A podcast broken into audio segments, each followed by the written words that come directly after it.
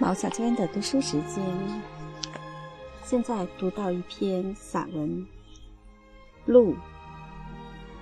卢年初，出门肯定有路。在城市，我们无需做很多原创性的事情，连路边的树都早有人栽好了。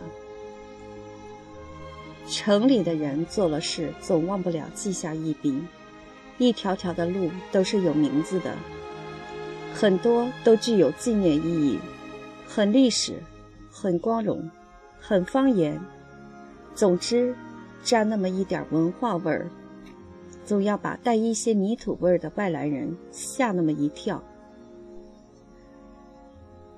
我出门的这条路不是这样，它的名字我总是记不确切，有时打的回家。只能或前或后，或左或右的讲清方向。司机会带着疑惑的神情告诉路明。我装着不傻的样子，很智慧的若有所悟，可不久又忘记了。最初我怪自己的记忆力不好，怪来怪去没有作用了，也只有怪别人了。我想。这个名字一定不属于这条路，不然是想忘都无法忘掉的。而那为这路命名的人呢，一定不是没有水平，而是很忙。他不可能把每条路的名字都想得那么闪光耀眼。他没有想到还有我们这些很闲的人，说不定在这条路上要比他走得更多。然而，名字算什么呢？最重要的是，我要沿着这条路走下去，走到每天必须去的地方。走了十七年，就像这条路熟悉我一样，我也熟悉它了。其实，路也像人一样，也有痛痒的时候。但那些走在路上不想事儿的人，不懂得这点。一遇到翻修，全都是埋怨。城里的路，不同的是，人们打针吃药，有时也很难恢复元气。他们是一天天硬实了。翻修的时候会有一些围栏，我装着没看见的样子，常会突破它们，走到泥坑里去。这些泥土啊，要么被行人带走，要么再次被掩埋。能够看到他们是一种极好的缘分。我望着那些细沙和卵石，和在村庄所看到的似乎没什么差别。有一次，我坐在办公室，心神不定，一支旧钢笔不见了。我想了很久，它是掉到那路坑里去了吧？懒得再去找了。即使它被掩埋了，我也确信。只要是路，总还有被重新挖开的一天。就给那些开挖的人一点喜悦和想象吧。那价值也许不亚于在我手上涂出的那些七七八八的文字。我常在这路上停下来。我的衣食住行与这条路关联太密切了。我在这条路上干洗衣服，擦亮皮鞋。购买书籍，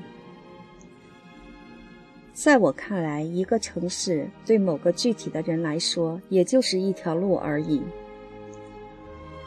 我的头发很粗，到别的地方容易闹别扭，只有在这里一家熟悉的理发店才会老实。我在这条路上走了多久，在这个店子里就理了多长时间的发。理发的师傅说我一直没有变。其实不是那样的，我从青年进入中年了，胡子出来就不想回去了。理发的师傅是个老实人，他并不会说乖巧的话，只不过是他自己也老了。当我们一起变化的时候，总以为许多东西没有变，直到一个生活在远方的朋友提醒，我们才会感到是自己欺骗了自己。我在这条路上行走了这么多年，很多人都很熟悉了。许多像理发师傅一样的人，使我心感安慰。他们会给我说天气的变化，说哪里的东西便宜，说一些让我听起来觉得好笑的趣闻，让我感到在这条路上并不孤独。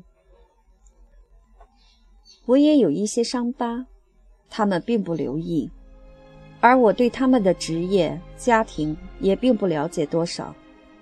只是路上遇到，点点头，摆摆手而已，没有语言。时间久了，表情都没了。这交情看来似乎不深，然而却是一种最轻松的情感。真希望在这条路上一直走下去。只有像我一样的人认识我，只有我自己认识我自己。然而有一天，我在单位上管的事儿多了一些，和这条路距离就出来了。人们都说我有出息了，我很忙，再没有闲情想这条路谁命名的事儿，再没有兴致留意路上的店面开张了还是关门了。一般坐公共汽车，或者打的，有时也坐小轿车之类。一溜烟儿的走，也有什么车都不应点儿的时候，我的步子很快，头埋着，怕同人打招呼，惹来一些解决不了的麻烦。很不容易在路上碰到熟悉的人，他们都惊讶，说我瘦了，说我黑了，一些不好听的话让我想到嫉妒。理发的师傅也真的老了，说他的手艺再理不好我的发了，而我感到我的头发没理就少了，一些头发是掉在路上了。某些人更是筹划的恰到好处，知道我要从这条路上经过，他们从某个角落闪出来，像捕捉囚犯似的。我被这条路抛弃或者出卖了。我在这条路上一直走得很轻松，而现在每天出门都有点诚惶诚恐了。我的精神如此紧张，也许是在这路上欠下了许多，如今轮到他好好颠覆了，或者是脚力不够，到了路的尽头，也要被某些荣光所窒息。我们的城市生活也是这样。路的确有很多条，可是要找到自己理想的家却并不容易。然而，一旦可以称之为家的地方找到了，来时的路就模糊的似是而非了。